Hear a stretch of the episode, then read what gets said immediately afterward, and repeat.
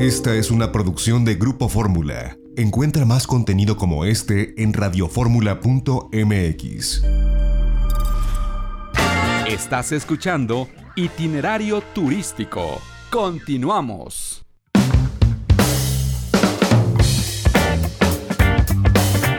Ya estamos de regreso en itinerario turístico en este sábado y el pasado jueves, el 26 de noviembre, tuvimos oportunidad de transmitir nuestro cotidiano Altavoz Turismo, este programa por Facebook Live que conducimos eh, los periodistas Edgar Morales el Castor, Marco Daniel Guzmán y su servidor José Antonio Lopsosa, desde donde estaban montando el escenario eh, para el Festival de Jazz que comenzó ayer.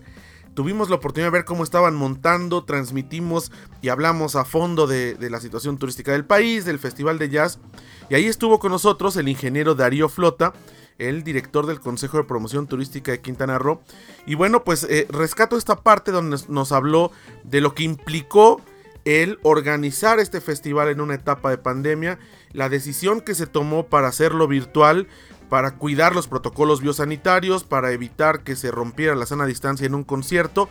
Y bueno, esto es lo que nos comentó el jueves pasado, justo cuando se estaba montando el escenario en vísperas de este Festival Internacional de Jazz de la Riviera Maya. Esto nos lo comentó para Altavoz Turismo y lo reproducimos aquí en los micrófonos de Grupo Fórmula. Bueno, ingeniero Darío Flota, director del Consejo de Promoción Turística de Quintana Roo, gracias por recibirnos, gracias por estar con nosotros en este altavoz y pues cuéntenos cómo ha sido todo este, digamos, peregrinar para llegar a lo que mañana veremos todos, porque es un esfuerzo loable el poder eh, pues invertir en un festival de esta naturaleza cuando los tiempos pues no están como para que sobre el dinero, ¿no?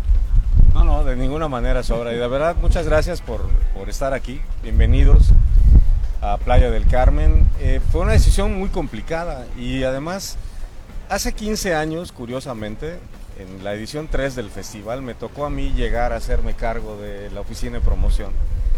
Y un mes antes de la fecha de nuestro festival tuvimos una visita inesperada que se llamaba Vilma. Y nos afectó de tal manera que tuvimos que tomar una decisión muy difícil de decidir si lo hacíamos o no lo hacíamos. Lo recordé perfecto ahora con esto. Hace un, eh, en, los, en los preparativos de este festival eh, hablaba con, parte del talento que vamos a ver en estos días, que la noche, había yo olvidado que un domingo en la noche, encerrados ya aquí, previo a la llegada de un huracán que tuvimos en, en octubre, pensé que, como suele suceder, que se queda uno sin electricidad unos días y se cae el internet, se caen los celulares y demás, me adelanté a hacer llamadas, empecé a hacer llamadas un domingo en la noche a ver cuál era la expectativa de los músicos, si estaban dispuestos a venir, si les interesaba, que no había presupuesto, que las condiciones eran complicadas, pero queríamos hacerlo en una versión digital, en algo que ahora comentaremos cómo hemos ido aprendiendo y lo que este festival va a tener. Eh, sin embargo, todos, la parte técnica, la parte artística, el staff, este, estaban todos en la disposición de colaborar y este festival cumple 18 años. En el inicio de la semana, nuestra página anunciando el evento tenía ya 23 mil personas que le habían puesto a que iban a estar y eh, sin embargo eh, conforme se acerca la fecha y conforme hemos ido intensificando la difusión y la, y la promoción esto de las redes sociales ah, y la tecnología en general porque aquí no hay un tema solo de redes sociales el, festival se va a transmitir por el canal de YouTube del Consejo. Es decir, y entrando a YouTube, solo hay que buscar Riviera Maya Jazz Festival, y ahí van a encontrar la liga para entrar. El programa de cada día, decía José Antonio, a las 6 de la tarde, viernes, sábado y domingo. Pero además que uno lo pueda ver, el programa va a quedar ahí para que lo pueda ver posteriormente, claro. pero quiera repetir y lo pueda volver a ver. Y eh, hemos preparado un programa que está cargado de nostalgia, de recuerdos, de mensajes que nos han mandado quienes han participado a lo largo de estos de los 17 años anteriores. Y para darle un poco de dinámica y bueno van a ver también algunos anuncios promocionales de nuestros destinos del estado. Así que bueno estamos emocionados la verdad eh, no sabemos qué esperar. Este es un esta es una novedad en este festival de cuánta gente podrá estar siguiéndonos. Claro. A mí me parece que es un buen ejemplo de cómo pues ya lo han dicho no las nuevas tecnologías están apoyando la promoción turística. En este caso, y ya nos lo había comentado usted en varias entrevistas, el Festival de Jazz nace como una idea de promover el turismo en la región. Llega a un nivel musical tan importante que se posiciona dentro de los festivales musicales, de los más importantes de jazz en el mundo. Pero al final del día, esto puede ser también un ejemplo para diferentes, eh, para la industria turística, ¿no? De cómo reactivar y cómo ayudarse del ecosistema digital, como, como dice Marco, para poder eh, pues seguir promoviendo el Estado y en este caso pues poder también apoyar a los músicos y poder llegar a muchos otros lugares y a muchas otras personas que quizás no habían venido a la Riviera Maya o sabían del festival pero no habían tenido la oportunidad de venir. Estamos planeando inclusive repeticiones en horarios diferentes para que se pueda ver en horario en Europa, para que se pueda ver en, Sudamérica y además para quien lo quiera repetir y lo quiera ver en cualquier otro, otro momento. Yo creo que este es un experimento, hemos aprendido mucho en los últimos tres meses de la tecnología necesaria, hemos tomado las previsiones para que no se caiga, para que no se interrumpa, para que no... Eh, eh, tenemos, aprendimos mucho de tecnología y, los, nuestros técnicos están en eso, de, las nubes, no solo una en la que estamos subiendo y se va a subir todo el material para que eh, la descarga, si falla una, está la otra los centros de, transmisión, tenemos dos servidores diferentes en simultáneo, van a estar transmitiendo, de manera que es, eh, si alguno llegara a tener problema de electricidad, de señal, de internet, el otro entra en modo automático de manera que no haya ninguna falla en la transmisión. Y aseguramos además, tenemos una tecnología en la parte artística y en la parte musical que nos asegura que el sonido que vamos a producir va a ser un sonido con la calidad al que este festival ha acostumbrado a sus seguidores. Claro. Nosotros regularmente en estos tres días teníamos una base de talento local, de talento nacional y de talento internacional. Los internacionales están, no están haciendo ahorita giras, no están saliendo de su, tierra.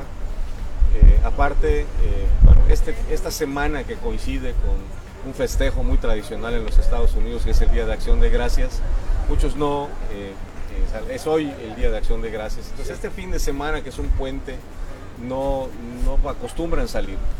Pero tenemos un gran talento que ya ha estado en otras ocasiones. Vamos a tener eh, mañana viernes abriendo a la banda Aguamala, la que fundó Fernando Tucen, que se reúne nuevamente para eh, presentarse eh, en este festival. Y vamos a tener también la presencia de Steffi Bell, esta cantante mexicana extraordinaria. Es, un ícono del jazz mexicano. Eh, ellos viven en Campeche ahora y tienen uno de los, de los discos más famosos del jazz mexicano que se llama Ma Jazz. Eso es Amán y con eso cerramos el programa. Y ahora decir también que bueno, tenemos aquí la primicia de ver el escenario que están armando. Claro, Porque muchos eh, la expectativa era dónde va a ser el festival. Va a ser en un lugar cerrado, va a ser en un lugar abierto. Estamos en Playa Mamitas donde va a ser el día de mañana. Han modificado un poco, claro, ya no es este escenario en la playa por las, la sana distancia y porque es un festival virtual, pero lo interesante es que lo dejaron en la sede original, claro, en otro formato, pero aquí, precisamente junto al Caribe y poniendo un esfuerzo en, en seguirlo haciendo aquí en Mamitas. Este festival tiene dos, eh, digamos, eh, características distintivas que lo eh, separan de cualquier otro festival. Uno que se hace en la orilla del mar, que aquí tenemos la, delicia hoy de la brisa del mar. Y segundo, que la entrada siempre fue gratuita. Eh, entonces, bueno, pues ahora será gratuito también a través de, las redes sociales y lo estamos haciendo enfrente del mar. No hay público, las condiciones no permiten tener una aglomeración de gente. Hemos tenido mucho cuidado en que eh, para todos los que participen en la producción se mantengan las medidas de distancia, de seguridad y todo. Y creo que además integramos un gran elenco, eh, integramos un gran elenco nacional. Eh, para el sábado, para el segundo día, vamos a, tener eh, una banda de, Cancún, Irán Gómez, que encabeza la Elite Band.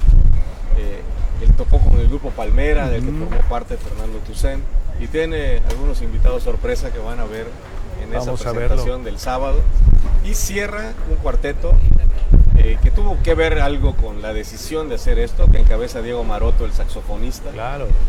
Que ya comentamos una vez que para mí personalmente verlo arriba de una pick-up tocando, anunciando el restaurante donde él tocaba, me movió mucho y dije, está sin trabajo, este, esta era una oportunidad, es nuestro granito de arena para recordarle a otros que tienen esta posibilidad de que se acuerden de los músicos mexicanos.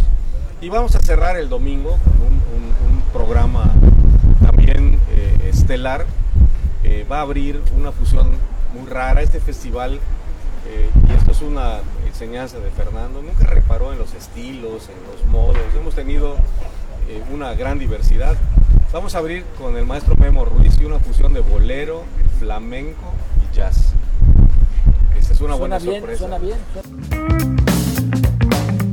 Esto es lo que nos compartió el ingeniero Darío Flota en esta transmisión que hicimos justo cuando estaban montando el escenario pudimos ver ahí, bueno, a todos los técnicos, diferentes empresas que estuvieron al servicio del Consejo de Promoción Turística de Quintana Roo para poder dar vida a este eh, Festival Internacional de Jazz de la Riviera Maya en su edición 2018. Tuvimos la oportunidad de conversar con algunos de los eh, artistas del elenco que participaron. Esto lo escuchamos de regreso del corte. Vamos a una pausa y volvemos. Seguimos este sábado transmitiendo en el marco del Festival Internacional de Jazz de la Riviera Maya 2020, su edición número 18 a través de las frecuencias de Grupo Fórmula. Recuerden, nos puede seguir itinerario turístico en Facebook, arroba itinerario mex en Twitter e Instagram. A mí me pueden seguir como arroba José Antonio 1977 en Twitter e Instagram. Vamos a un corte, regresamos. Seguimos este sábado de itinerario turístico como siempre a través de Grupo Fórmula.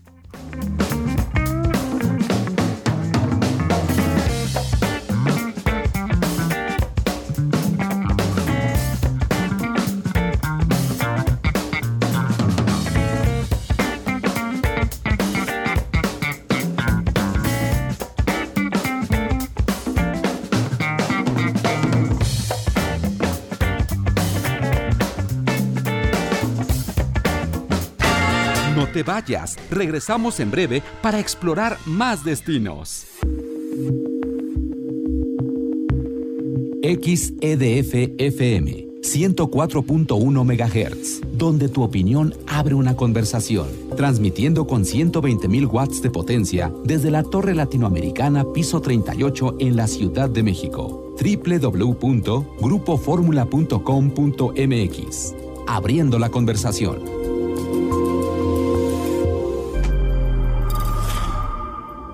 Esta fue una producción de Grupo Fórmula. Encuentra más contenido como este en radioformula.mx.